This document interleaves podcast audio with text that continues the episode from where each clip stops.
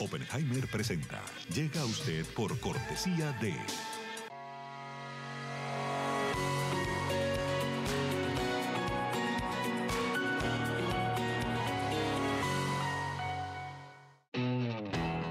Es más que una universidad. Es vivir una experiencia única de aprendizaje. Es tu tiempo de vivir. UAD Experience. ¿Por qué hay gente infeliz en todas partes? Las encuestas muestran que hay una ola de insatisfacción y un aumento de estrés, tristeza y frustración que recorre el mundo. En Cómo salir del pozo, el periodista Andrés Oppenheimer comparte novedosas estrategias para combatir la infelicidad, con entrevistas a los máximos gurúes mundiales de la nueva ciencia de la felicidad. Nos cuenta cómo los países, las empresas y las personas están usando la inteligencia artificial y la psicología positiva para aumentar su satisfacción de vida. Ya está a la venta en librerías y tiendas en línea.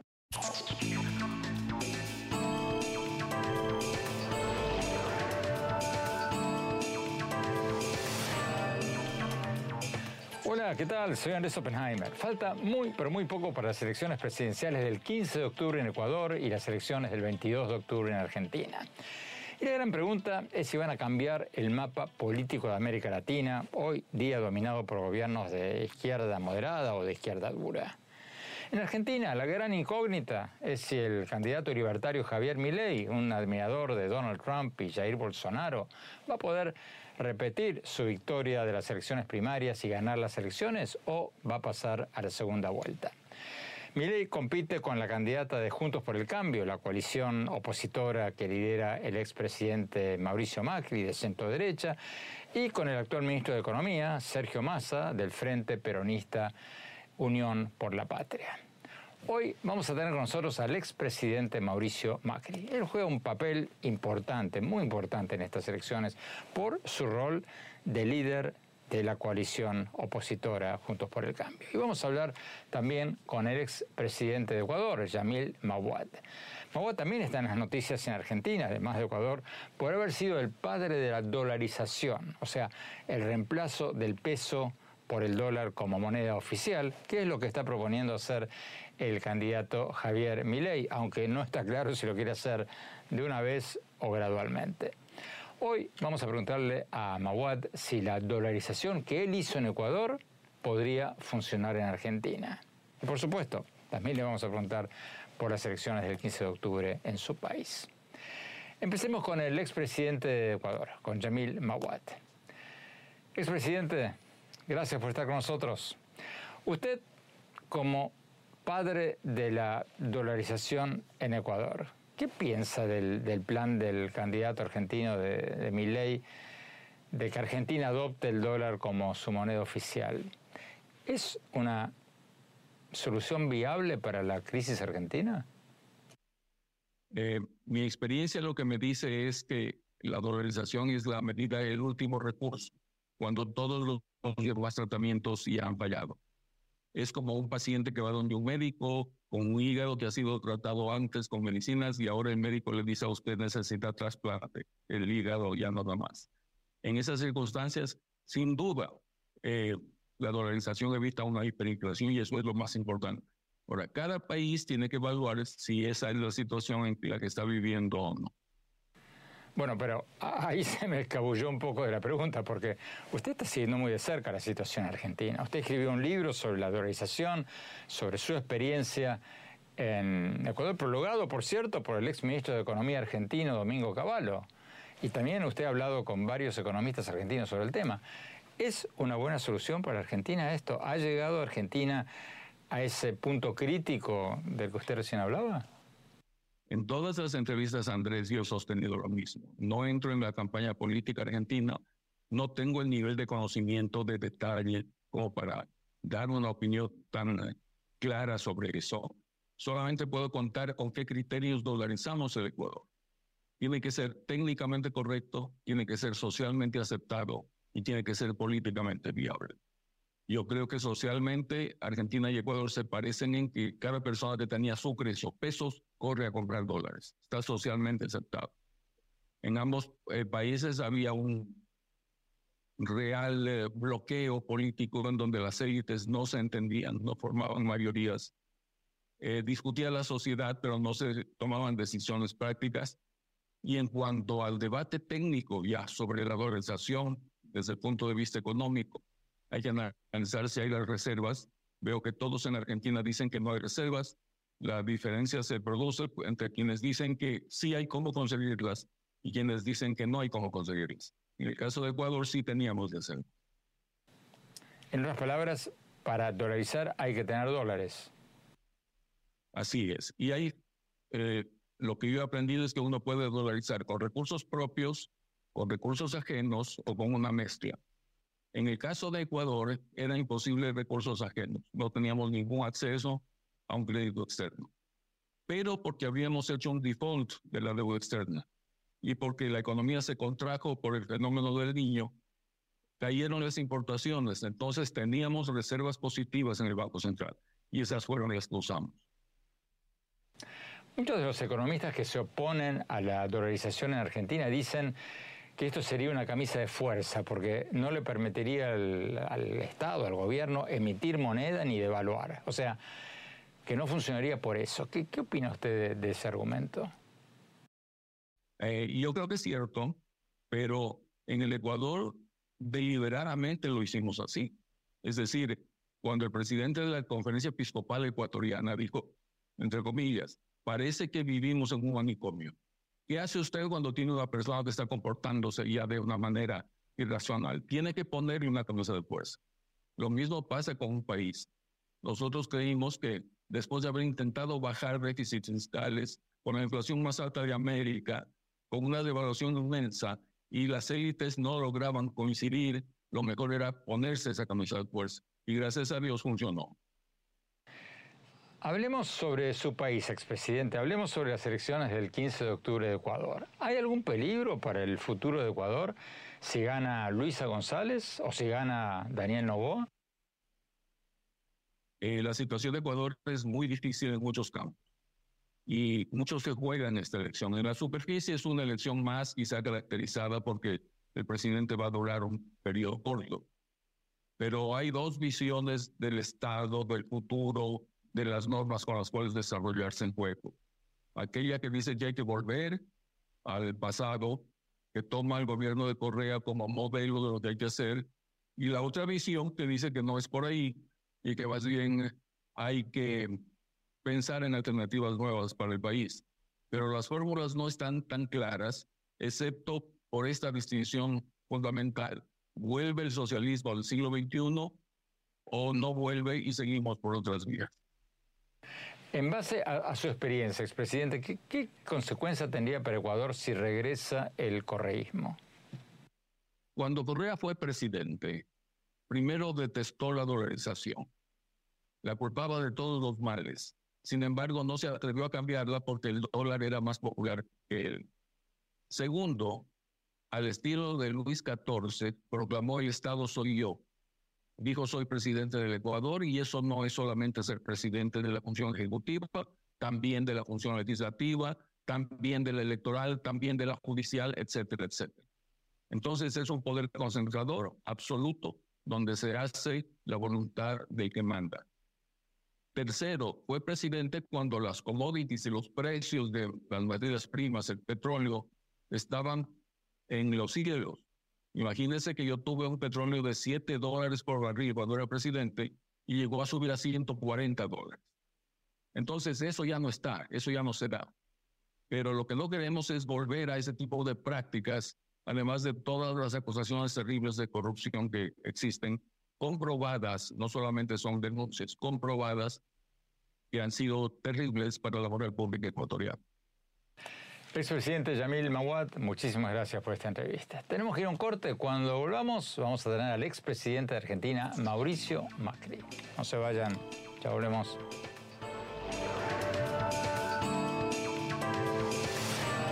Exclusivas residencias de lujo frente al mar en Miami.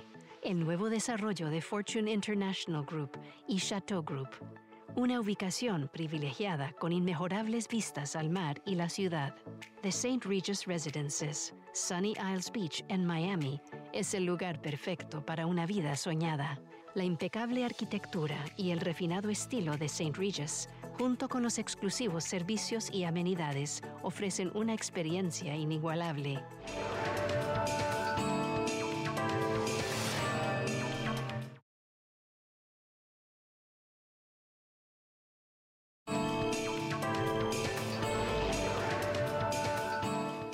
Gracias por seguir con nosotros. Como les comentaba al principio del programa, vamos a hablar sobre las elecciones del 22 de octubre en Argentina con el expresidente Mauricio Macri. Macri juega un rol importante en estas elecciones porque es el líder de la coalición opositora de centro derecha Juntos por el Cambio, la coalición de la candidata opositora Patricia Bullrich. Pero bueno, como comentábamos en el bloque anterior, la gran, la gran pregunta en estas elecciones es si Bullrich podrá ganarle el voto opositor a Javier Milei, el candidato libertario, admirador de Donald Trump y Jair Bolsonaro, que ganó o que salió primero, mejor dicho, en las primarias celebradas en el mes de agosto. Vamos a la entrevista.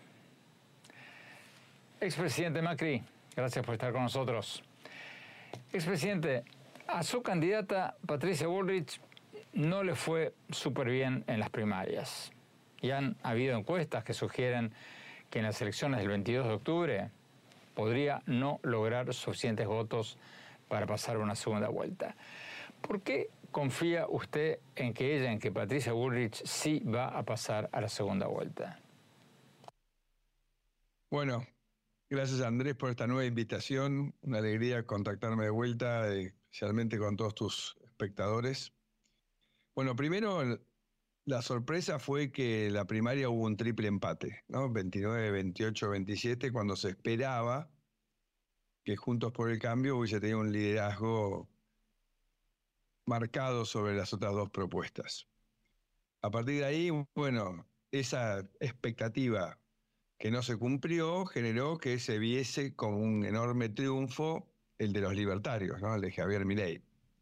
Yo siempre digo que eh, las primarias en Argentina son un momento donde uno expresa un voto sin consecuencias, donde la bronca prima, pero no es la votación definitiva. Y la historia demuestra eso. ¿eh? en todas las elecciones, la gran mayoría, Juntos por el Cambio, creció mucho entre la primaria y la primera vuelta. Y es lo que espero se cumple en base a qué.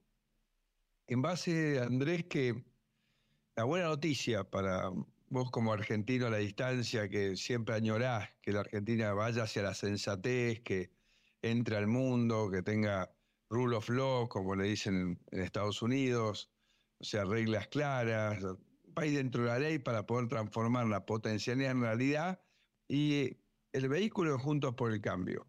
La herramienta de Juntos por el Cambio acumula, Andrés, ya muchos años de trabajo. Y ahora, la experiencia que hicimos en la presidencia de empezar un cambio que lamentablemente se interrumpió, hemos hablado de otros programas, ¿por qué? Ahora volvemos con esa experiencia acumulada, con otro volumen político, y por eso, al tener todo ese conjunto de cosas, creemos que nuestro vehículo es el cambio y que mucha gente lo va a volver. Pensá que yo, Andrés, me sentí solo porque tenía solo cuatro gobernadores. Ahora vamos rumbo a tener 11 o 12 gobernadores. Javier Milei va a tener cero gobernador. ¿Sabes lo que es gobernar sin ningún gobernador detrás? Lo que es gobernar, no, yo se me hizo imposible con un tercio de la Cámara de Diputados, aún con menos diputados. Entonces lo que yo digo es, la intencionalidad es clara. Todos los votantes de estos dos grupos quieren un cambio. Ahora, para que el cambio se haga realidad, no, no, no se puede evitar pensar que uno tiene que tener un equipo, un plan. El Estado argentino requiere que uno desembarque con cerca de 4.000 personas que es lo que nosotros llevamos al gobierno la vez anterior. La enorme mayoría sin experiencia, ahora la enorme mayoría tiene una experiencia, tiene un valor, se conocen entre sí. Eso es lo que nosotros proponemos y por eso creemos, y yo creo, estoy convencido de que con Patricia, con su liderazgo, con su conocimiento, porque, de vuelta, ella habla de enfrentar las mafias. Ella lo enfrentó a Moyano ya. No es en la teoría, es en la práctica. Ella enfrentó el narcotráfico y casi lo expulsó de la Argentina.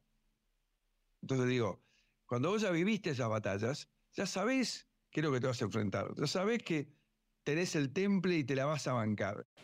Expresidente, pero como usted decía recién, la gran noticia de las elecciones primarias fue el triunfo de Javier Milei. Usted cada tanto lo ha alabado un poco a Milei, o por lo menos no le ha pegado muy duro. ¿Cuáles son para usted los aspectos positivos y negativos de Javier Milei? Para mí lo positivo es que él reivindica las ideas de libertad que yo he predicado todos estos años. Reivindica el rol de la persona por arriba del rol del Estado. Y para mí eso es algo fundamental. Pero esto es lo que venimos predicando nosotros desde Juntos por el Cambio y especialmente desde el PRO todos estos años. Y es lo que cree absolutamente Patricia Burrich. Entonces digo, y Patricia Burrich ya, ha peleado por eso, ha peleado todos estos años en contra del atropello del kirchnerismo, eh, casi en soledad como hemos estado nosotros desde el PRO hasta que fuimos armando la coalición y, hemos resistido a pesar de perder todos unidos para estar listos para volver a gobernar. Entonces creo que acá las ideas son claras. Lo que hace falta es capacidad, capacidad para enfrentar el statu quo. El statu quo, eh, Andrés, lo sabemos, tiene mucha fuerza. La gente que defiende sus intereses, sus privilegios, tiene recursos, por eso, por eso tiene privilegios, esos recursos los invierte en, protegerse en forma legal y en forma ilegal. Y, eso es lo que hay que volver a enfrentar. Y, Patricia es la que tiene el coraje, la capacidad y la historia para decir, yo ya los enfrenté y los voy a volver a enfrentar. Y aparte, tiene algo que para mí es clave, que se lo he cuestionado a Javier Mirey en mis buenas conversaciones privadas que he tenido con él, que es la tolerancia al disenso. O sea, acá hay que convivir con la libertad de expresión, que eso significa convivir con la crítica y sin enojarse. O sea, yo jamás me enojé en mis cuatro años, o al menos sí me enojé, por ahí no reaccioné. Pero frente a la crítica, ¿no? Que, que viví durante todo mi gobierno. Entonces, expresidente, resumiendo, Javier Milei no tendría capacidad para gobernar. No, yo no quiero, honestamente, prefiero, porque yo quiero respetar ante todo el voto de los argentinos. Aquellos que votaron por, por Javier hicieron su evaluación. Lo que yo lo quiero plantear es nuestra, nuestras capacidades, Andrés. Nuestras capacidades que están claras, están probadas. 11, 12 gobernadores, mayoría en la Cámara de Diputados, miles de cuadros formados ya en la gestión pública. ¿No? Haber, gestionado gobernaciones, la, alcaldía de Buenos Aires, Ministerio de Seguridad, o sea, son experiencias muy valiosas. Y insisto, no es cuestión de capacidad. La Argentina, el mundo está complejo, fíjate lo, que, lo complicado que está gobernar los países desarrollados. Mirá cómo la está pasando mi amigo Manuel Macron. Y así te podía citar millones de ejemplos. Entonces digo, el mundo está difícil. Imaginémonos lo que es la Argentina, que vamos a heredar una Argentina llegando al 200% de inflación, en el mejor de los casos, si no es hiperinflación, con este irresponsable que tenemos de ministro candidato, que me, pareció muy buena la, metáfora de, Luciano Laspina, uno de los mejores economistas que tenemos dentro de Juntos por el Cambio, cuando dijo, este señor está jugando con granadas dentro, dentro de, un polvorín, emitiendo cada vez más plata, desfinanciando ya un Estado que está en un déficit monumental, intentando sacar algún voto más. Bueno, esa es la Argentina que recibimos. Tenemos que ir a un corte. Cuando volvamos, le voy a preguntar al expresidente Macri si realmente cree que su candidata, Patricia Bullrich, puede ganar estas elecciones con el argumento de que tendría una mayor gobernabilidad, porque tendría más gobernadores y congresistas. Porque él mismo nos decía recién que la gente votó por mi ley en las primarias por bronca, por enojo, enojo contra todos los políticos tradicionales. Vamos a ver lo que nos dice. No se vayan, ya volvemos.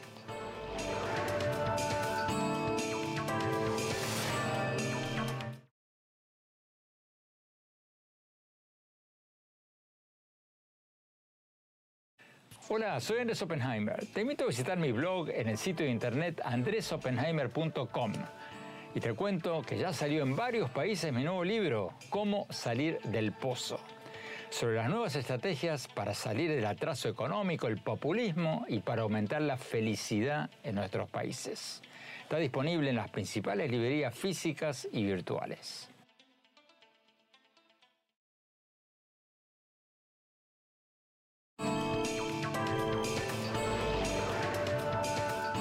Gracias por seguir con nosotros. Estamos hablando con el expresidente argentino Mauricio Macri sobre las elecciones del 22 de octubre en Argentina. Macri apoya a Patricia Bullrich, la candidata de su partido Juntos por el Cambio de centro derecha. Pero, como comentábamos en el bloque anterior, la gran pregunta es si Bullrich podrá ganarle el voto opositor a Javier Milei, el candidato libertario, admirador de Donald Trump y Jair Bolsonaro que salió primero en las primarias en agosto. Sigamos con la entrevista. Expresidente Macri, usted nos decía en el bloque anterior que la candidata Patricia Bullrich y su partido, Juntos por el Cambio, tendrían mucho más gobernadores y diputados y senadores de los que tendría ley si ganara. Pero acaba mi pregunta. Ese argumento, el argumento de la gobernabilidad, ¿les va a funcionar? Porque como usted mismo nos decía recién, los argentinos que votaron por mi ley votaron por bronca, por, enojo, por rabia contra lo que mi ley llama la casta política, o sea, los políticos tradicionales. ¿Usted cree que esa estrategia de ustedes de enfatizar la gobernabilidad va a funcionar? Porque los jóvenes que votaron por mi ley dicen, todos los políticos anteriores no funcionaron, así que votemos por algo nuevo. Faltan pocas semanas para verlo. Yo les predico a todos aquellos que nos acompañaron el 19, que hicimos esas marchas increíbles, 30 días, 30 marchas, y que llegamos al 41%, que queríamos seguir en el mismo rumbo, que hoy los que no nos acompañaron están muy arrepentidos de haber cambiado el rumbo. Yo les digo la verdad de lo que pienso, lo que siento, lo que me dice mi sentido común. Después, si se logra evaluar o no, lo veremos en cuatro semanas. Y insisto, la realidad, yo lo decía Sebastián Piñera, que hicimos un reportaje juntos, sabés que tuvimos la reunión de Libertad y Democracia, un paso adelante muy importante de este foro para defender estas ideas, estos valores y parar al populismo en su avance, no solo en la región, sino en todo el planeta. Y ahí él también decía lo mismo, eh, lidiar con el cambio, lidiar con el statu quo, la corporación, la mafia, requiere de, plan y de equipo, de mucho equipo, de mucho volumen político, y ese volumen político lo tiene Patricia Bullrich, Conjunto por el Cambio. Expresidente, Patricia Bullrich dijo hace pocos días que mi ley y su partido son un fraude porque, dijo ella, mi ley los está acusando a usted y a ella de ser parte de lo que él llama la casta, o sea, la política tradicional argentina, y al mismo tiempo él tiene vínculos con líderes sindicales como Luis Barrio Nuevo, que hace décadas y décadas está en su cargo y, es visto por muchos como, como, parte precisamente de esa casta. ¿Usted está de acuerdo con Patricia Bullrich en que las acusaciones de ley contra la casta, lo que él llama la casta, son un fraude? Yo lo he dicho, lo he dicho también hace unos días, cuando salió lo de Barrio Nuevo. Luis Nuevo se anotó en todos los partidos, Andrés. Lleva 30, 40 años más, 50 años viviendo dentro de un sistema perverso, que ha sido destructivo. el único país del mundo, lo sabemos, bueno, lo has escrito muchas veces, que fue de los primeros países en, riqueza, en potencialidad, en realidad, al nivel de pobreza que tenemos hoy, es el, único país que le pasó. Entonces, yo no entiendo cuando Javier Milei, que viene a, proponer un cambio profundo, totalmente eh, a niveles extremos en muchos aspectos, que de golpe él piense que Barrio Nuevo puede ser parte de ese cambio. O sea, no entiendo. O sea, él, él es parte de los problemas, ¿no? Así, exactamente igual que que Massa, que es el otro candidato. Él, es parte del problema y lo sigue siendo aún hoy. Entonces, creo que hay que tener una coherencia ¿no? a la hora de plantear un cambio. Y, bueno, eh, por supuesto, coincido que aquellos que de verdad de verdad, no para rodearte, para cooptarte, para bloquearte. Entienden ahora que este modelo populista, estatista, fracasó y que hay que ir hacia algo que empodere a la gente, bueno, bienvenidos. Pero yo, Andrés, que te hablé con Javier Milei en estas conversaciones, yo le dije, Javier, mirá que cuando uno entra de afuera, viene una cantidad de tipos que son muy hábiles, que te dicen lo que vos querés escuchar, que te prometen el oro del moro que y que te van a fiscalizar. Es la el primer gancho, ¿no? Y después se te meten adentro para, para destruirte, para bloquearte, para frustrarte en, el intento. Entonces digo, hay que tener mucho cuidado. Por eso, insisto, vuelvo al principio. Nosotros ya armamos durante 20 años un grupo de gente que está consustanciado con lo que hay que hacer. Mucho más que en el 2015. En el 2015 la coalición no había debatido internamente como ahora debatió la necesidad de ordenar, de ordenar, porque si no hay ordenamiento no hay crecimiento, si no hay ordenamiento no hay talento que te salve, ¿no? En un país donde cualquiera puede hacer lo que hace Moyano, poner un camión en la puerta de una fábrica y, no dejar salir la producción, si no le paga lo que él quiere, nadie invierte, Andrés, nadie. Y esto es lo que le ha pasado a la Argentina. Tenemos que ir a un corte. Cuando hablamos, seguimos con el expresidente argentino Mauricio Macri y las elecciones del 22 de octubre en Argentina. No se vayan, ya volvemos.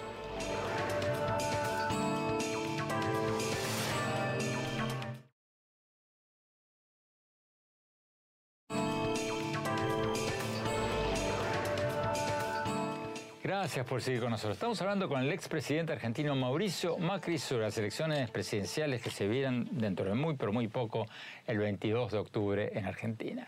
Macri apoya a Patricia Bullrich, la candidata de su partido, Juntos por el Cambio, un partido, una coalición de partidos de centro-derecha.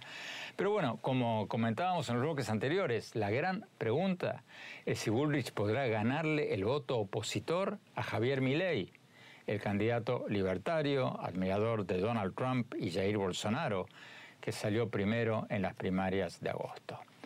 Sigamos con la entrevista. El presidente Macri, Javier Milei, dijo en este programa hace unas semanas que el presidente Biden de Estados Unidos es un presidente de ideas socialistas, que es un socialista. Mi pregunta para usted, en base a su experiencia como expresidente, en el trato con Estados Unidos, esas declaraciones de Milley y su apoyo abierto a Trump, ¿van a ser un problema con el actual gobierno de Estados Unidos si llega a ganar Milley? Bueno, primero, es una posición demasiado extrema definirlo como socialista Biden. Obviamente hay diferencias entre los republicanos y los demócratas, pero todas ellas están todavía largamente dentro de lo que deberíamos nosotros abrazar como ideas, ¿no? Y en términos de la convivencia puntual, si Biden convive con, con ah, Alberto Fernández y ahora y, Massa y toda la mentira que le han dicho durante todo este tiempo, calculo que vamos a convivir siempre. Y espero con equilibrio, porque a las piñas no se logra nada en el mundo, ni adentro ni afuera. Acá hay que dialogar, escuchar y por supuesto hay una frase que dice eh, Luis Lacalle Pou, que me pareció muy inteligente.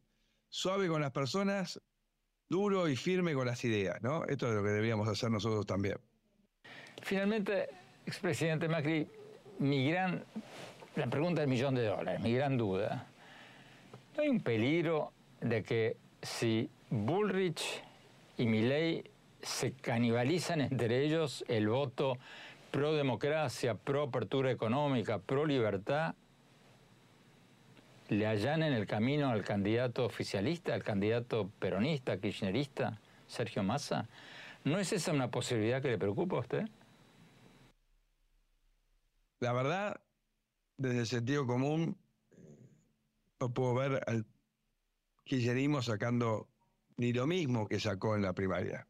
Porque desde que tuvimos una elección, la inflación se ha duplicado no sé si ya te debes saber, mayoristas del mes de agosto fue 18, algo.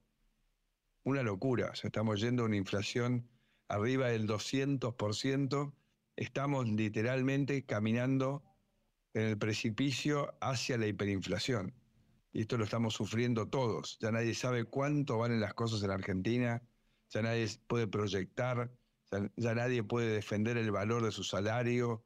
Todos los que trabajan eh, en, digamos, actividades independientes corren de atrás este proceso inflacionario. Entonces, acá eh, este señor ha sido de irresponsabilidad absoluta y un cinismo único. Yo creo que campeón mundial de cinismo, porque haber dicho que él quiere ser el presidente que termine con la inflación cuando no ha parado de, volver a, agrandar el déficit, que es la principal causa de la inflación que vivimos, eh, demuestra que, no tiene ningún compromiso patriótico de verdad con, nosotros, con los argentinos.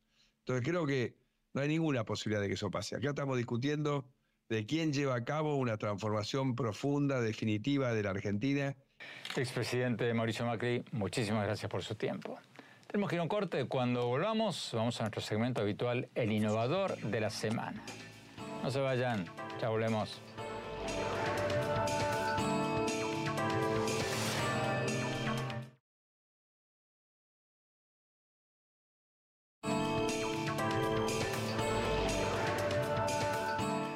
Gracias por seguir con nosotros. Vamos a nuestro segmento habitual, el innovador de la semana. Hoy vamos a tener con nosotros a Gastón Irigoyen, cofundador y presidente de Pomelo, una empresa tecnológica que presta servicios a compañías de tarjeta de crédito grandes tiendas que dan tarjetas de crédito y de débito.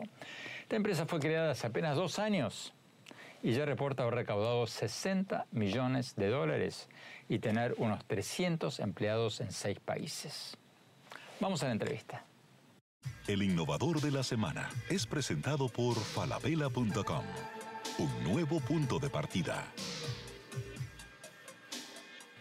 Gastón Irigoyen, muchas gracias por estar con nosotros. Gastón, antes de preguntarte por qué le pusieron el nombre Pomelo a una empresa tecnológica, ¿cómo se explica que los inversionistas pusieron más de 60 millones de dólares en una empresa tecnológica que asiste a compañías de tarjetas de crédito. ¿Qué, inventaron? ¿Qué, hicieron de nuevo ustedes?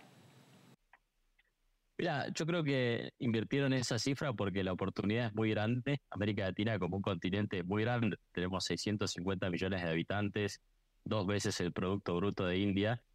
Sin embargo, em, esa tecnología es obsoleta, fue creada hace tres o cuatro décadas y hay una oportunidad muy grande para traerla al mundo moderno al siglo XXI y eso es exactamente lo que hacemos nosotros. Entonces, muchos de estos fondos globales vieron una oportunidad muy grande, creen que podemos eh, crecer y crear una empresa muy relevante y eso explica el tamaño de la inversión. ¿Cuáles son las nuevas tecnologías, Gastón? ¿Qué hacen ustedes de nuevo que, no hacía mi tarjeta de crédito hace 10 años? Nosotros, Andrés, para ser bien claros, eh, no ofrecemos una tarjeta de crédito directamente al consumidor, sino que somos la tecnología que está detrás de todas aquellas empresas que le ofrecen tarjetas de crédito o de débito o prepagas o las tarjetas cripto que hoy en día comenzaron a aparecer también en América Latina. Somos esa tecnología que está por detrás, o sea, operamos em, detrás de los bancos digitales, detrás de las billeteras virtuales, detrás de em, los exchanges de cripto y de tantas otras empresas que ofrecen servicios financieros a los usuarios finales, como puede ser un retailer, un supermercado, empresas de energía cuando vamos a cargar combustibles y demás.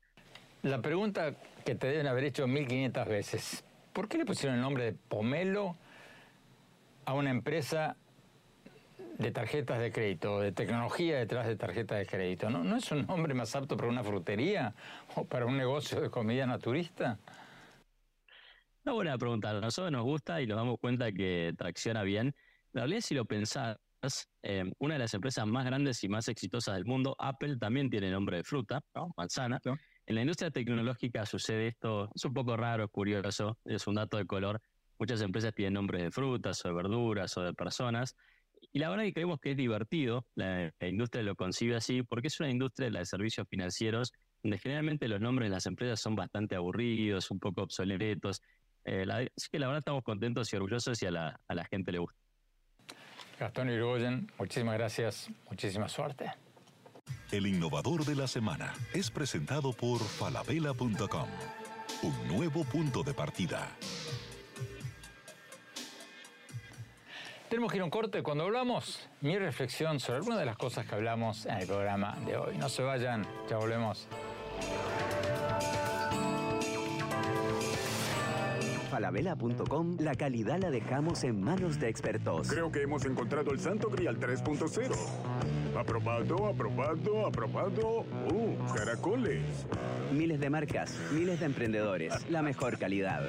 Todo lo que necesitas está en el nuevo falabella.com. Descarga la app.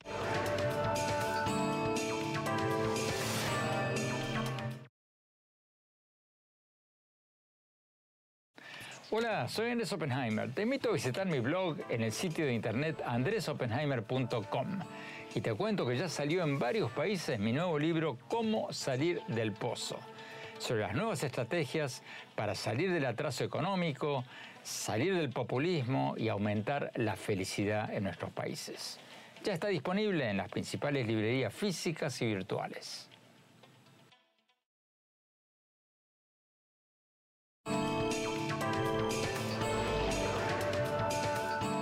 Gracias por seguir con nosotros. Mi reflexión sobre el tema del que hablamos hoy, las elecciones del 22 de octubre en Argentina y la entrevista que transmitimos hoy con el expresidente Mauricio Macri, el fundador de la coalición de centro derecha Juntos por el Cambio. Como nos dijo Macri en la entrevista de hoy, el electorado argentino está dividido en tres tercios. En las primarias de agosto ganó contra todos los pronósticos Javier Milei, el candidato libertario, admirador de Donald Trump y Jair Bolsonaro, pero no ganó por tanto. Sacaron casi tantos votos como él la coalición de centro derecha Juntos por el Cambio, fundada por Macri, y el partido oficialista o kirchnerista o peronista del candidato y actual ministro de Economía Sergio Massa. En la entrevista de hoy, Macri nos decía que confía en que va a ganar su candidata, Patricia Bullrich, porque ella ofrece gobernabilidad. Macri señaló que si gana Bullrich, ella tendría mucho más gobernadores y diputados y senadores que ley, y que eso le va a dar mucha mayor gobernabilidad. Y Macri sugirió que a ley le sería muy difícil gobernar sin ese apoyo de gobernadores y congresistas. Pero yo me pregunto si ese argumento le va a funcionar, si le va a funcionar a Macri a Bullrich para ganar las elecciones. Porque el voto razonado, pensante, rara vez gana elecciones generalmente gana el voto emocional.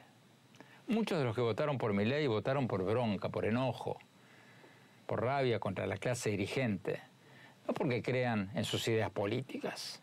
Quieren algo nuevo. Y mi ley se presenta como el outsider, el salvador de la patria, que va a sacar, erradicar lo que él llama la casta política argentina. Yo me pregunto seriamente si quienes votaron por mi ley, como voto castigo, van a cambiar su voto por el hecho de que Patricia Bullrich tendría más gobernabilidad. Me pregunto si Bullrich no tendría que ir por una estrategia mucho más frontal para tratar de erigirse ella en, la principal referente de la oposición. Ya empezó a hacerlo, ya empezó a subirle de tono sus críticas, pero quizás tenga que hacerlo cada vez más entre ahora y las elecciones, porque de otra manera la estrategia de Milei de presentarse como el salvador de la patria, alguien que viene de afuera para erradicar a la casta, aunque él mismo tenga como aliados a varios miembros de la casta, le va a dar resultado. Bueno, se nos acabó el tiempo. Invito, como siempre, a visitar mi blog en la página de internet andresopenheimer.com. Síganme en X, lo que en sus buenos tiempos se llamaba Twitter en arroba Oppenheimer A, en mi página de Facebook, Andrés Oppenheimer, y en Instagram, en Andrés Oppenheimer Oficial. Y ya está saliendo mi nuevo libro, Cómo salir del pozo, que muy pronto estará en todas las librerías físicas y virtuales, si no lo está ya. Gracias, hasta la semana próxima.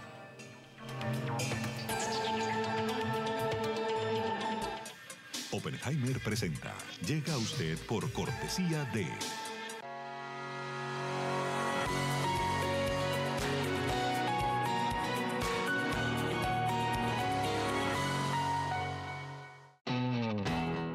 más que una universidad. Es vivir una experiencia única de aprendizaje. Es tu tiempo de vivir. Wild Experience. ¿Por qué hay gente infeliz en todas partes? Las encuestas muestran que hay una ola de insatisfacción y un aumento de estrés tristeza y frustración que recorre el mundo. En Cómo salir del pozo, el periodista Andrés Oppenheimer comparte novedosas estrategias para combatir la infelicidad, con entrevistas a los máximos gurúes mundiales de la nueva ciencia de la felicidad nos cuenta cómo los países, las empresas y las personas están usando la inteligencia artificial y la psicología positiva para aumentar su satisfacción de vida. Ya está a la venta en librerías y tiendas en línea.